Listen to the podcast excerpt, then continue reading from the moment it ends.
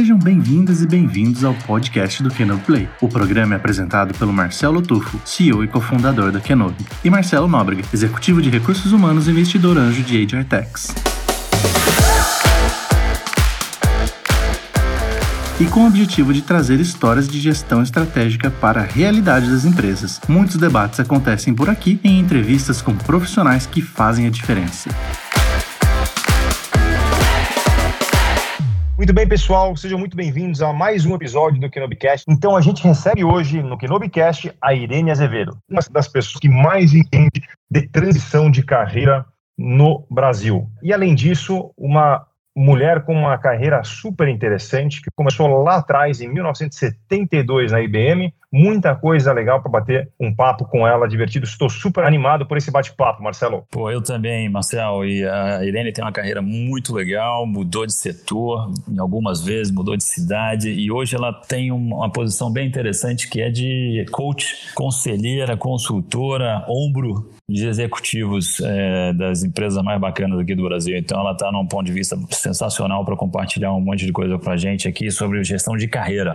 E a gente se conhece há algum tempo e eu e ela mutuamente assim nos acompanhamos é, ao longo desse tempo aí nas nossas mudanças de carreira, nos nossos dilemas profissionais. Então, seja muito bem-vinda, Irene. Vai ser um barato bater esse papo contigo. Muito obrigada. Na verdade, eu tenho que agradecer ao Marcel. Bom, primeiro pelos elogios, né? Agora, Marcel, quando você diz que eu comecei em 72, você já disse a minha idade. Então, gente, ó, para vocês não fazerem as contas, eu tenho 70 anos. Mas estou aqui, vivíssima, e em 72 eu não tinha 70 anos. Então, a gente vai discorrer sobre essa experiência.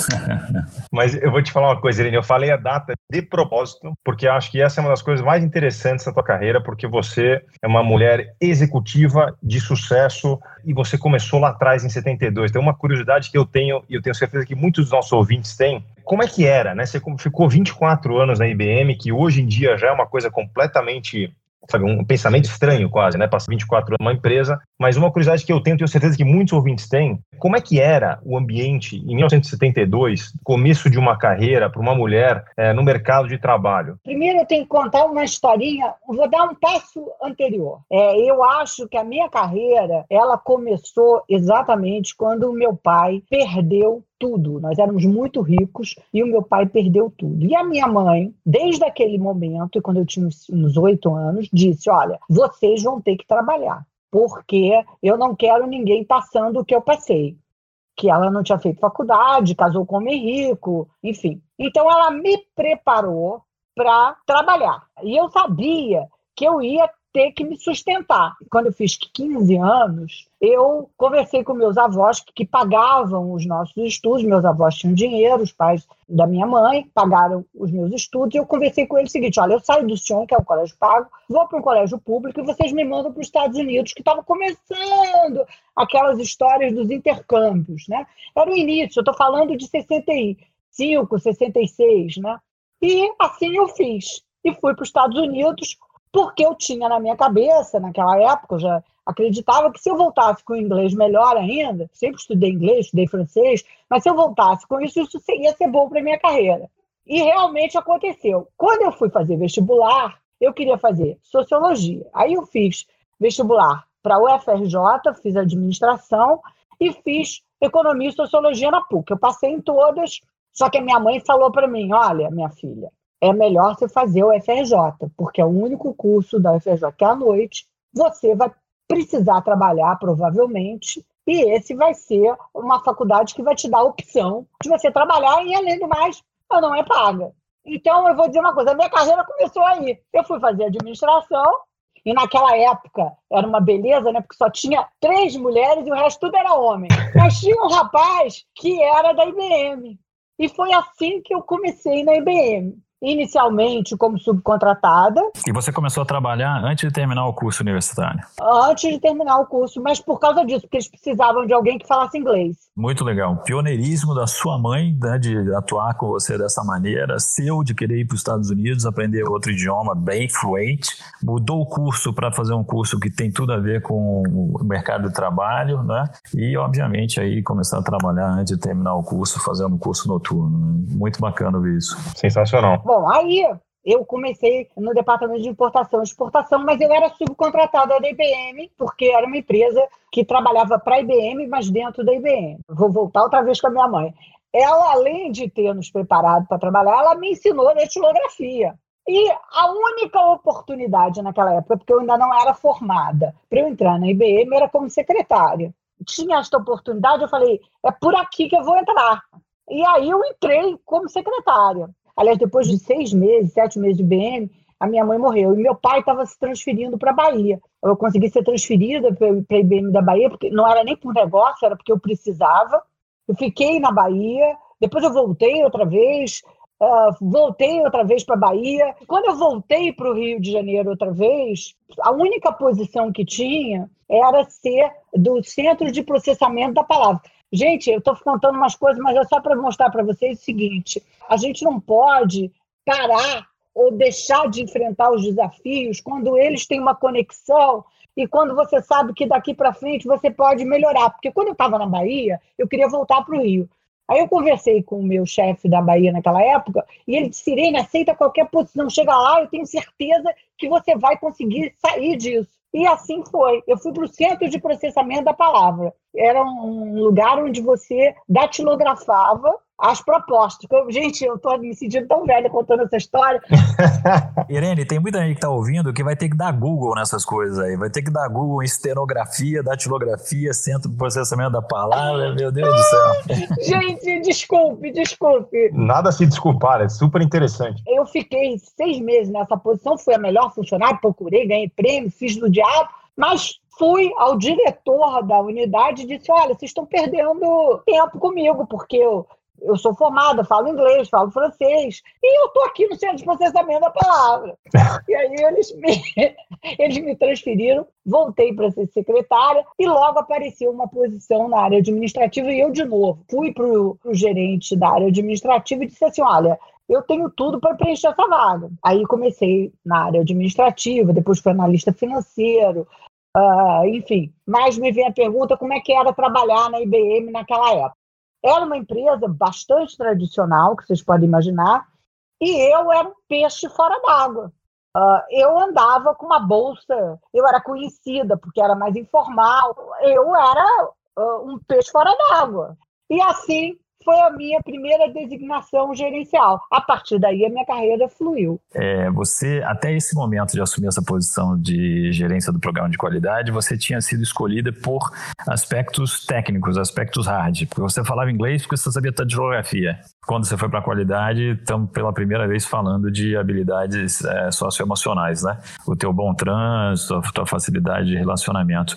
Que, na verdade, estiveram presentes a tua vida toda, né? E fizeram você chegar até aquela posição, né? todas as posições você correu atrás, você teve iniciativa, você fez acontecer. É verdade. Você pegou a oportunidade e transformou. Você pegou um, um job pequenininho e transformou o, o, bicho. O interessante, tem uma outra característica também, que eles precisavam de alguém que fosse resistente a críticas, a desafios, né? E que é uma coisa que eu tenho. Imagina, você mudar a atitude das pessoas para que elas simplifiquem, você leva borrada de tudo quanto é lado, né? Evidentemente. Né? Então, precisava ser alguém bastante resiliente que não se afetasse com toda essa conjuntura. Né? Então, foi interessante, porque realmente, você tem razão, Marcelo, é a primeira vez é, que eu fui escolhida pelas minhas habilidades, né, pelos meus comportamentos.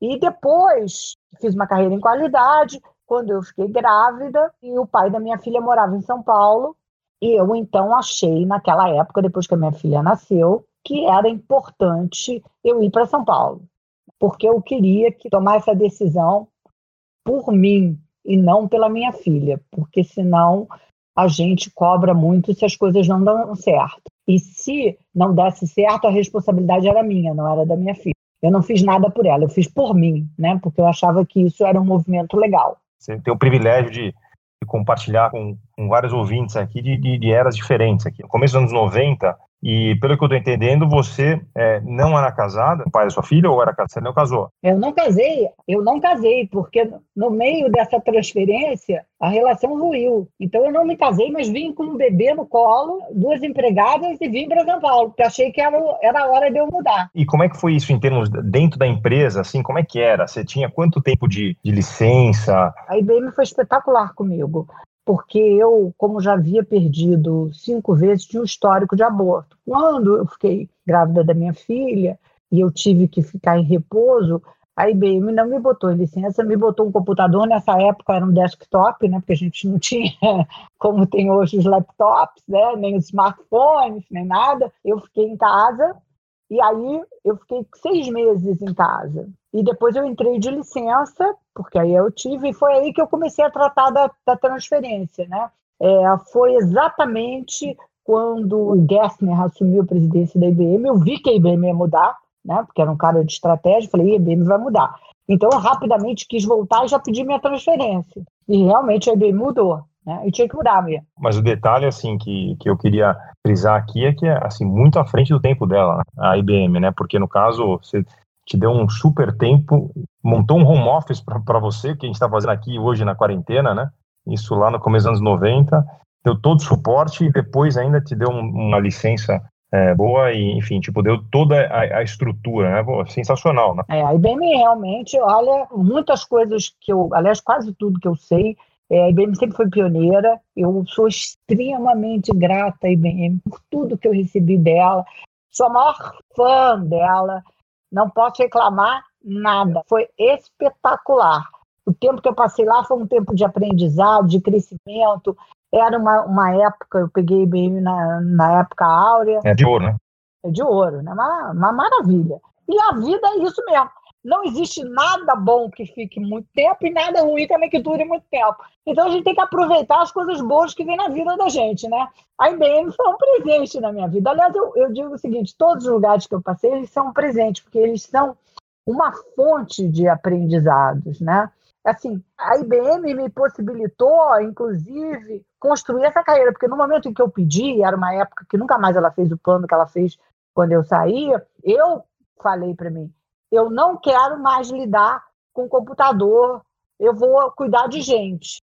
E como eu tinha recebido um bom pacote, né, eu pude redirecionar a minha carreira. E foi interessante porque eu mesma fiz, acabei fazendo a minha, a minha transição. A IBM depois me recontratou para fazer um projeto em recursos humanos, né, onde eu tinha que implantar administração salarial delegada, eu tinha que fazer o link entre a velha cultura e a nova cultura, porque nessa época saiu muita gente, né?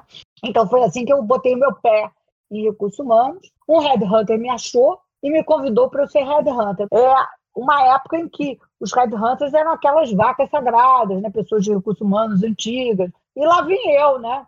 Não tinha nenhuma experiência com recrutamento, porque, na verdade, a IBM, na minha época, não recrutava, para não dizer que eu nunca recrutei, eu, eu, eu recrutei dois estagiários, que eram sobrinhos de um ex-chefe meu, então você imagina a experiência que eu tinha com o recrutamento, né? Como é que eram os processos seletivos da IBM nessa época? Não, a gente quase não tinha. Na minha época não tinha, a gente não admitia quase ninguém, nem demitia muito, né? Eu conhecia, eu fiz recrutamentos internos para pegar pessoas internas para trabalhar nos nossos departamentos. Eu entendia de carreira, porque eu tratava de carreira, então eu entendi o que, que era ver o potencial de uma pessoa. Então eu tinha outras habilidades, né? Com certeza era uma pessoa que sabia fazer negócio.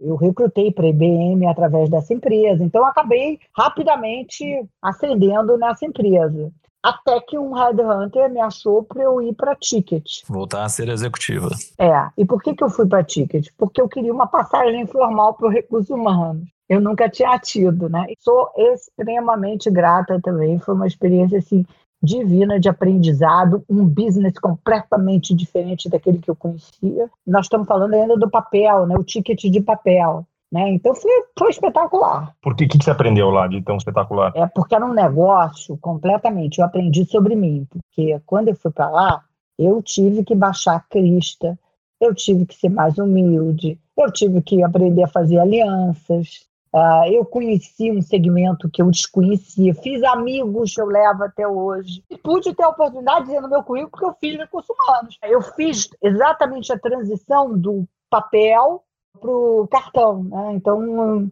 eu ajudei nessa transição. Mas eu sabia que isso era um período, porque eu, quando saí da IBM, eu queria lidar com gente, mas eu queria ser consultora.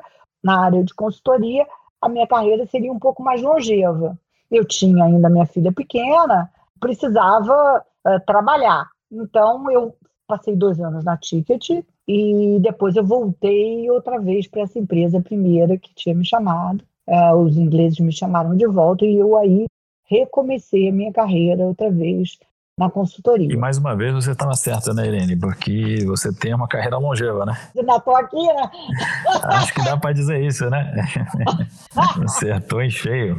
Foi um longo caminho, então eu estava certa. Eu fiz a escolha certa, eu adoro trabalhar com gente, mas eu conheci o auto placement porque eu fui para a KPMG, depois dessa empresa que eu passei, essa inglesa, essa empresa inglesa, fui para a KPMG.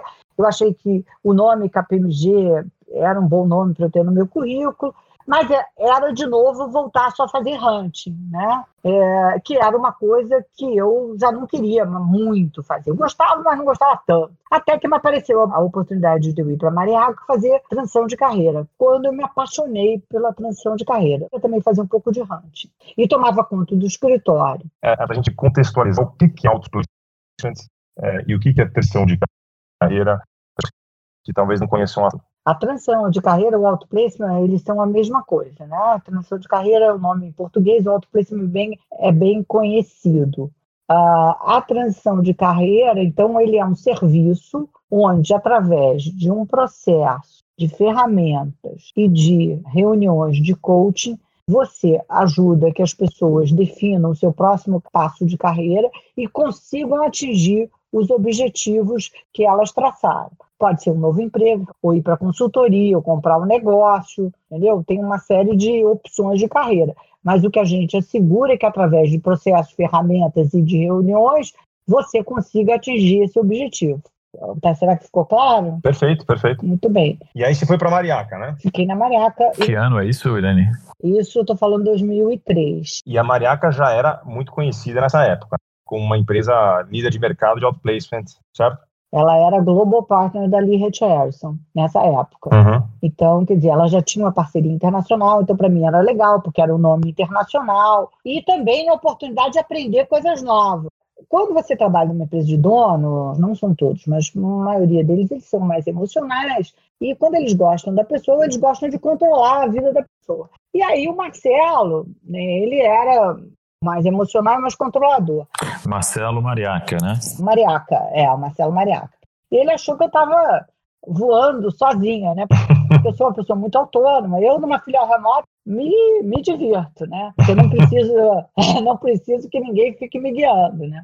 E ele quis me trazer de volta para São Paulo. E eu rapidamente aceitei, porque eu sabia que São Paulo é onde estavam as coisas, né? Voltei para São Paulo e aí ele me fez sócia. E aí começou a minha indisposição, porque quando você é sócia de uma empresa que tem um sócio majoritário e você tem, sei lá, 1%, né? você não é sócia, né? Você é um funcionário que por acaso não paga esse imposto, você não é sócio, ele que manda, né? E aquilo me incomodava muito, né? Eu não tinha gerência nenhuma. E aí eu pedi para sair.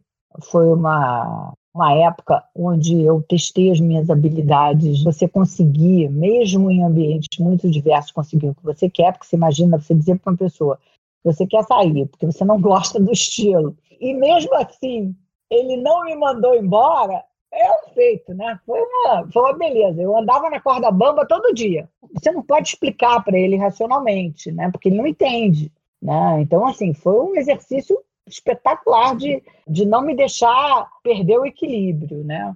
Mas eu sabia que eu tinha que sair de lá. Apareceu uma oportunidade de eu ser headhunter de novo. Então eu fui para Kimball e aí veio meu primeiro erro de carreira. Como eu queria sair da Mariaca, porque eu sabia que a situação estava complicada, eu aceitei o desafio da Kimball, mesmo sabendo que eu não queria ser mais headhunter. E não deu certo. Então, pela primeira vez na minha vida, na carreira, eu já tinha 30 e poucos anos de carreira, eu acabei sendo desligado. Eu tenho uma experiência parecida com um aprendizado de vida muito parecido com esse, onde eu voltei também a ser headhunter, mesmo já sabendo que eu não gostava daquilo, mas a minha vida pessoal, eu queria muito é, casar e ter uma independência, etc, precisava ganhar dinheiro, headhunter, enfim, tem uma margem grande, etc, e tomei uma decisão e aí me frustrei lá também. Então, a lição é, tome uma decisão para a sua carreira baseada num momento pessoal é, momentâneo, né? Perfeitamente. Só faça aquilo que estiver completamente alinhado com seus motivadores, com seus valores, entendeu? Exatamente. Porque senão a chance de dar errado é muito grande. E, e aconteceu, eles foram sensacionais, eles foram maravilhosos, o pessoal da Kimber foram assim, me trataram muito bem. E foi interessante, que no momento que eles conversaram comigo, eu ainda tinha mais três meses para ficar lá, mas no momento que eles conversaram comigo e que eu aceitei, eu falei para eles: olha, eu é que estou errado, eu é que fiz a decisão errada. Vocês estão cobertos de razão. Foi assim, uma semana depois, a DBM me, me pediu para eu ir para lá. E eu fui para a DBM, que depois foi comprada pela Lee Hatch Harrison. Olha que interessante, eu voltei a ser Lee Hatch Harrison, que é a Maria Cara Global Partner, e depois voltei outra vez a ser Lee Harrison e aqui estou. Posso dizer o seguinte, nem sempre eu não entrei nesta posição. Quando eu entrei, eu era uma consultora associada. Então, o que eu fiz? Apesar de ser uma consultora associada, eu comecei a trilhar um caminho onde não só atendia, mas como eu trazia clientes também, eu vendia. E fui criando esse caminho né, de ser consultora Conclusão, quando nós fomos comprados pela Lee Harrison, eu acabei assumindo como diretora de negócios também.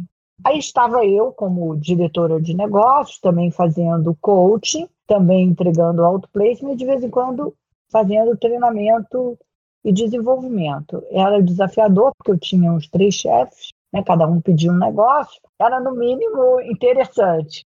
Aí apareceu uma oportunidade isso eu já estava com 65. Para estar nessa posição de diretor de transição de carreira e gestão da mudança. E eu me apliquei. Bom, presidente uh, da América Latina e o presidente do Brasil vieram na minha sala. Por que, que você, se candidatou por essa posição? Aí eu falei: olha, é o seguinte, aonde eu estou, eu estou na minha zona de conforto. E na minha vida, eu jamais estive na zona de conforto. Mas jamais estive na zona de conforto. Se eu continuar fazendo o que eu estou fazendo, não vai dar certo. Então, eu prefiro testar. Se der errado, deu. Eu, eu fiz um movimento errado, mas tudo bem. Ok, eu tenho que ter responsabilidade pelas escolhas, mas eu prefiro escolher aprender algo novo. Eu acho que eu dei a resposta certa porque eles me colocaram na posição. Né? Os meus colegas viram para mim, mas você é maluco, 65 anos, vai mudar de carreira, vai fazer um negócio. Eu falei, não tem problema, porque eu estou aprendendo um negócio novo. Você fazia essas três coisas, né? Fazia coach, fazia placement e fazia também desenvolvimento. É, não tinha uma posição de gestão, entendeu? Entendi. E aí agora eu fiquei com a posição de gestão, então eu tenho a responsabilidade do número de transição de carreira do Brasil. Na época tinha América Latina, então eu tinha também o número da América Latina e também sempre atendi, sempre atendi cliente. Eu adoro, é uma das coisas que eu mais gosto, é atender cliente. Você está ouvindo o podcast do Canove Play, o seu podcast de recursos humanos. Para receber em primeira mão todos os novos episódios, além de avisos sobre as lives, séries e cursos do Kenobi Play para ampliar a sua gestão, se inscreva gratuitamente em play.kenobi.com. Vamos fazer uma pergunta que eu acho super interessante, porque as pessoas ali fizeram per aquela pergunta de, poxa, mas você tá maluca, Irene? Tem 65 anos. Né? Como é que hoje em dia a gente está vivendo numa era onde vai viver cada vez mais, né? Tipo, até 90, 100 anos, de repente até mais, né? Com a, com a evolução da ciência, etc. E as pessoas, é, muitas delas ainda pensam que, pô, passou de 50 tá velho, né? O lifespan aí de, da, da carreira já está quase no fim. É, conta um pouquinho sobre isso, eu acho super interessante essa tua energia, essa tua vontade de aprender, essa tua é, ambição, ainda com 65 anos, indo contra a norma. É, como é que foi tudo isso? Quando a gente toma uma decisão dessas, isso vem com uma série de reflexões.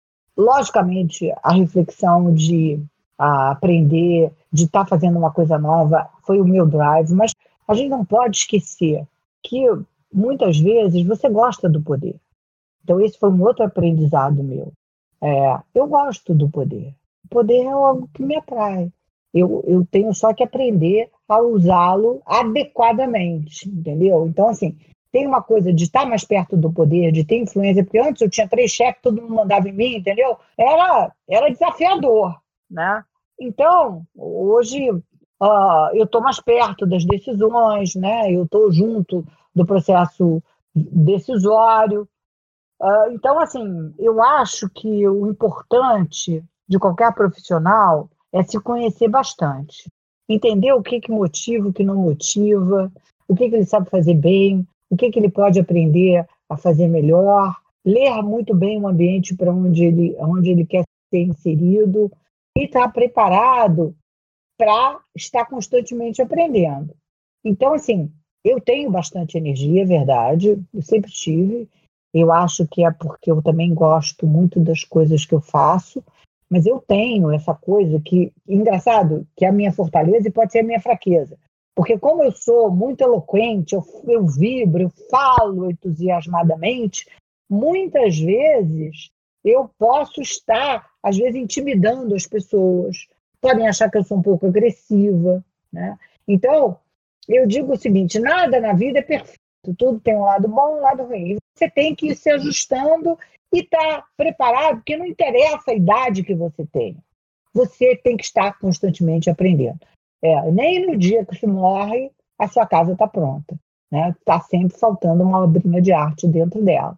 Então, isso, se você tiver essa consciência, você consegue ter uma carreira uh, mais longeva. Agora, eu também devo a isso a essa história da minha mãe, que isso é uma crença que eu tenho positiva, que é você vai dar certo, você pode trabalhar que no trabalho você vai dar certo. Então, como eu tenho isso comigo, e eu sempre precisei, porque meu pai, eu falei para você, não me deixou nada, nada, absolutamente nada. Então, eu tive que batalhar a minha vida inteira para eu conseguir uh, construir as minhas coisas. Então, quando você não tem nada, você sabe que depende de você. Minha filha, o pai dela ajudou, com certeza, mas ela depende de mim. Você tem outro drive para viver e para construir a sua carreira. Então, eu diria o seguinte, que isso é um mix. Eu tenho esse temperamento, eu sou mais cheia de energia, e eu tenho uma coisa que eu acho que isso é fundamental para você chegar onde eu cheguei. Eu sou extremamente otimista. Eu não consigo ver muito o lado negativo das coisas. Eu estou sempre olhando o que pode ser positivo. Estamos aqui, estamos em casa, não podemos sair. Ótimo. O que, que eu. Ah, que bom. Eu vou poder ter mais tempo de fazer ginástica, eu não vou ficar na correria na hora do almoço, eu vou poder me, me conectar mais pessoas, vou estar mais tranquila, vou estar mais perto da minha filha. Então, assim, eu sempre estou olhando as possibilidades positivas de uma situação. Isso me ajuda. Né? Me ajuda, inclusive, energeticamente. Que você está sempre olhando as oportunidades, ficou muito claro aí no relato da sua carreira, né? É verdade. E você trabalha com coaching de executivos, trabalha com transformação cultural nas empresas e há muito tempo você trabalhou como headhunter e tal, então você sempre com muito contato com executivos de empresas, né? É, e aí eu quero ir para essa pegada. O que, que você vê? Quais são então os segredos de executivos bem-sucedidos? O que, que ajuda uma pessoa a ter uma carreira de sucesso? Aqueles executivos de maior sucesso são os executivos. Primeiro, eles são mais otimistas, eles são extremamente focados e determinados, eles são mais humildes no sentido de que eles estão no processo, eles querem aprender, então eles não têm vergonha de estar uh, até se expondo né, para poder aprender uma coisa nova, são mais corajosos. Agora, eu acho que a humildade né, é um negócio assim: olha, eu sei que eu não sei tudo, eu estou aqui para aprender o processo, vamos juntos. Então, é interessante. São esses os executivos é, de maior sucesso que eu já encontrei. Então, continuem com as suas carreiras muito bem, obrigado eu vi dessa maneira, né? São pessoas que conseguiram construir ao longo da carreira uma rede de relacionamento, né? Que possa possibilitá-los de fazer diversas transições. Uh, eu, eu percebi isso. Né? Excelente, excelente, Irene. Vamos, então, você falou agora, terminou comentando de transições, né? As pessoas que tiveram sucesso na carreira, ascendente e tal, fizeram algumas transições. E você trabalha com isso, né? Ajudando pessoas na sua gestão de carreira. É, vamos falar especificamente de quem está buscando uma recolocação. É, empregado ou não empregado. É, o que, que a pessoa tem que fazer a pergunta complementar, assim, né? O que é um grande pecado mortal que um candidato não pode fazer na hora que ele está buscando emprego? Você sabe que eu tenho uma frase que eu sempre digo, né, Marcelo? Você que nós estamos todos em transição. Então, hoje, todo mundo tem que estar atento, porque o seu negócio pode mudar ou ele pode acabar né, de uma hora para outra. Por isso que eu nunca digo eu sou, eu estou. Eu estou porque amanhã eu posso não estar mais. E quando a gente tem a ciência disso, o que, que a gente tem que fazer? Aí eu volto para que, como estamos todos em transição, todos temos que estar fazendo isso constantemente. Eu tenho que me conhecer muito bem, saber o que, que, eu, o que, que eu posso ofertar de melhor para o mercado. Aí eu tenho que olhar o mercado. Será que o mercado está comprando o que eu tenho? Né? O que, que eu preciso adquirir para poder estar tá sendo absorvido por esse mercado. Isso tem que ser uma constante na vida das pessoas atualmente. Porque o mercado muda, né? Mas é, o mercado muda. Às vezes eu tenho uma competência, depois ele não precisa mais. É, se você fosse procurar emprego agora com inglês da datilografia, acho que você não ia achar muita coisa. Não, não, pois é. Ah, bom, ainda com inglês, ainda talvez.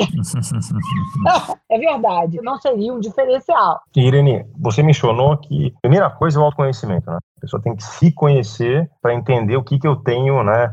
Para oferecer ao mercado e o que, que, eu gosto, né? Porque eu, particularmente, acredito muito nessa, nessa questão de que você faz alguma coisa que você verdadeiramente ama, o teu nível é muito maior. É verdade. E é isso que vai te levar a standing, né? Ser muito bom é. em alguma coisa, né?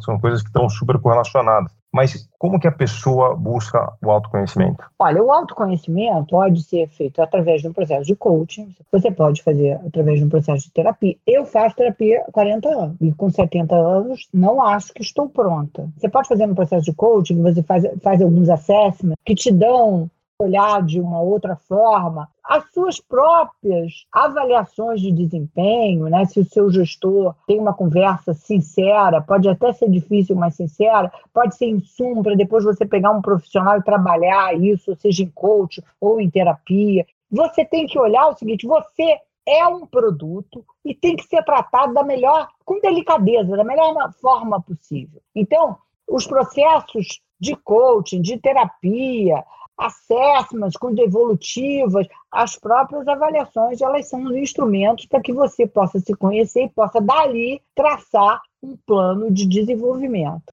E esse plano de desenvolvimento, seja em qual forma você tem, você tem que ter ação em cima dele. E ele tem que levar em consideração que as coisas dentro da organização e fora da organização podem estar mudando. É sempre um olhar do que pode acontecer no futuro que as coisas podem mudar e estão mudando. Porque a gente sabe que muitas coisas vão ser substituídas. Né? Se a gente falava que a ruptura digital ia causar transformação, agora o negócio vai ser muito mais rápido. Então, assim, que atividade eu posso fazer que não vai ser tão rapidamente substituída? Bom, então isso é uma coisa. Eu acho que é o se conhecer, porque o se conhecer vai te dar a maior facilidade para você também ter relações com as pessoas, né? Se relacionar com as pessoas, porque aquela pessoa que se conhece, ela conhece o outro.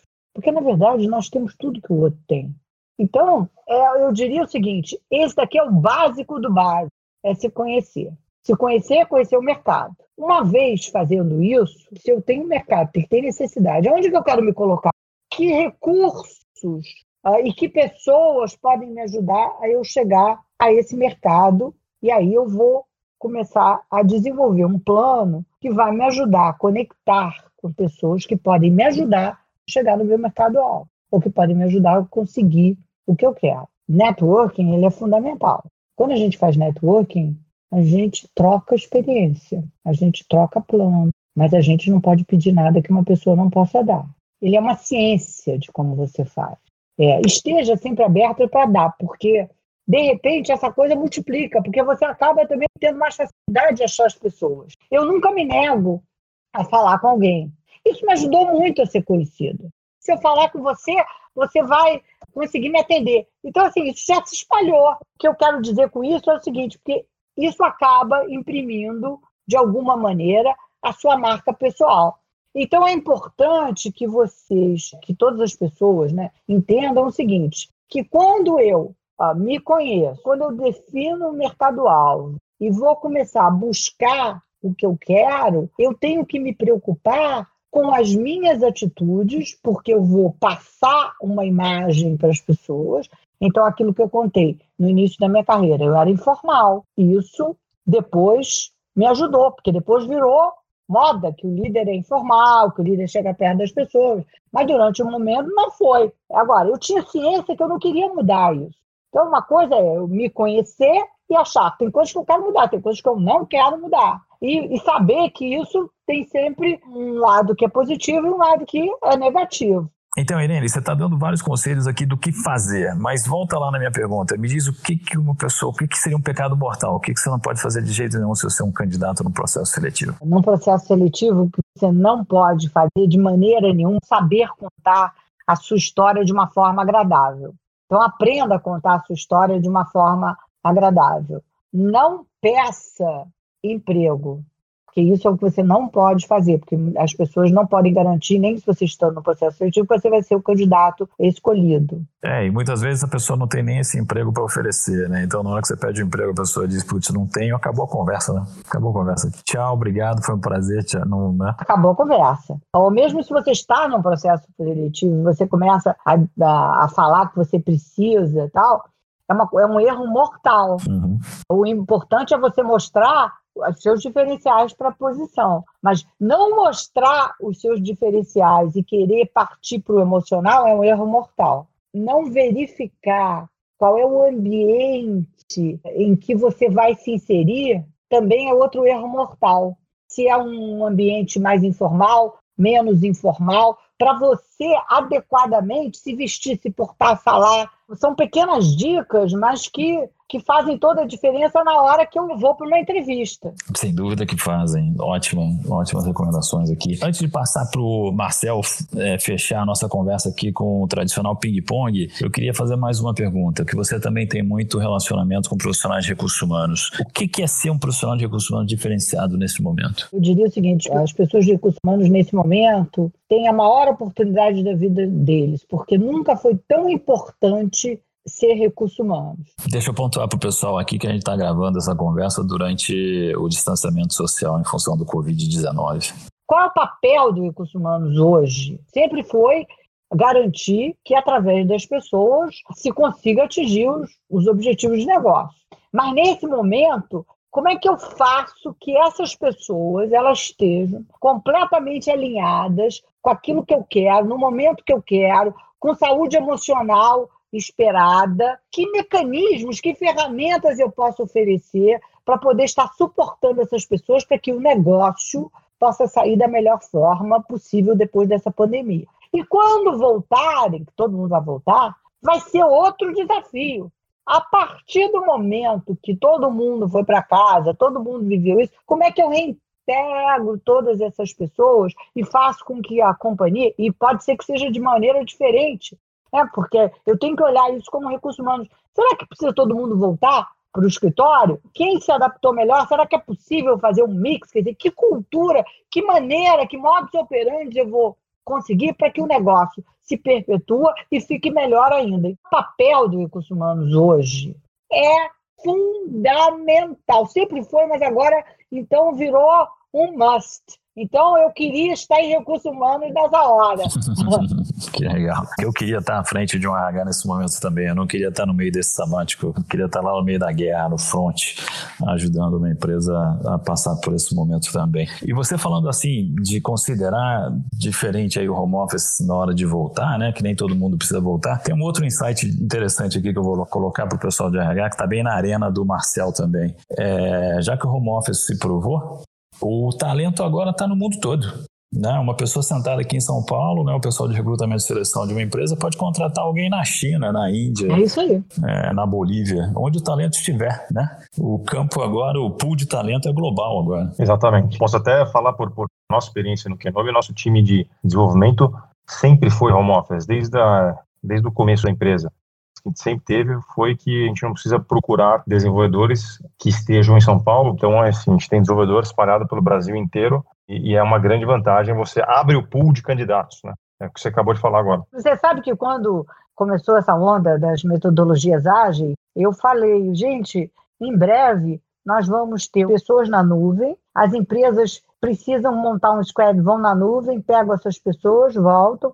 Isso não está mais longe de acontecer, não. É verdade. Não, isso já está acontecendo. Assim, o nosso exemplo, por exemplo, hoje eu fiz uma dinâmica de de design sprint, de uma parte de um design sprint, né? Aquela parte onde você, todo mundo vota, né? Que, tipicamente você faz presencial, que você tem lá os post-its, você vai colocando ali, né? E você vai juntando as ideias, e depois você vota nas ideias, tem mais votos, você passa, etc. E a gente fez isso 100% via home office dentro de uma menta online que facilita essa dinâmica. Então, assim, a gente de fato estamos aprendendo que consegue trabalhar muito bem à distância, né? É verdade. Joia. Podemos ir para o ping-pong agora, Marcelo? Você tem uma. Não, vai, manda ver. Muito bem, Irene, muito obrigado pela entrevista até, até o momento, super bacana. Agora a gente vai para o nosso ping-pong, umas perguntas rápidas com respostas super rápidas. Vamos lá? Vamos. Primeira pergunta é: quais são os seus próximos projetos dentro de RH? O meu próximo projeto é apoiar aos pais de filhos trans para que eles possam suportar melhor os seus filhos e possam apoiá-los de uma maneira adequada e possam ter um espaço para poder discutir os medos, para poder exatamente aceitar as pessoas da maneira como elas são. É super interessante esse projeto. Esse projeto é mais voltado a empresas ou pessoas físicas? Ele pode ser feito em empresas ou em pessoas físicas. Eu inicialmente estava querendo fazer isso como se fosse um projeto pro bono, mas para pessoas físicas, porque eu tenho uma filha trans, passei por isso e adoro e tenho o maior orgulho da minha filha e acho que pude apoiá-la da melhor maneira. E gostaria de transferir esse know-how para todos os pais. Super legal. Próxima pergunta, Irene, é qual é o livro que você está lendo agora ou que te marcou mais recentemente? Um livro que me marcou, porque hoje, agora, com essa pandemia, eu estou lendo Agatha Christie. Então, a gente tem que ler coisas bem leves, né? Mais um livro que me marcou, How to Inspire People to Achieve More. Ela fala sobre motivação, como é que a gente cria esse ambiente para que as pessoas se motivem, né? E para mim esse é o ponto-chave do ser humano, descobrir aquilo que motiva para ele poder dar o seu melhor. Foi bom. Última pergunta, Irene. Se você não trabalhasse com RH, trabalharia com o quê? Se eu não trabalhasse no RH, eu trabalharia em uma ONG que ajuda as crianças a realmente a se formarem como líder, ajudar nas comunidades carentes. Eu estaria envolvidíssima. Eu adoro Médico Sem Fronteira, uma pena que eu nunca quis estudar medicina, porque eu não tenho nenhuma vocação, mas eu acho que se eu não fosse isso, eu estudaria, eu estaria na África ajudando as pessoas. Eu já faço a diferença na minha profissão, mas eu estaria transformando a vida de pessoas carentes. Perfeito. Irene, muito obrigado pela tua participação no Cubecast. Foi um prazer enorme conversar com você, conhecer um pouco mais da sua história. Uma história incrível, de sucesso, 70 anos e voando ainda. Um exemplo, acho que para muita gente, para mim inclusive. Obrigada, obrigada, foi um prazer. Obrigada, Marcelo, Marcel. Estou é, sempre às ordens e espero ter contribuído com vocês. Um beijo para todos. Muito bom ouvir tua história. Obrigado. Até. Beijão, obrigado, Irene. Você ouviu o podcast do Kenobi Play, o seu podcast de recursos humanos. Se inscreva gratuitamente agora em play.kenobi.com para acompanhar em primeira mão as histórias sobre gestão estratégica para o RH em lives, séries e cursos do Kenobi Play.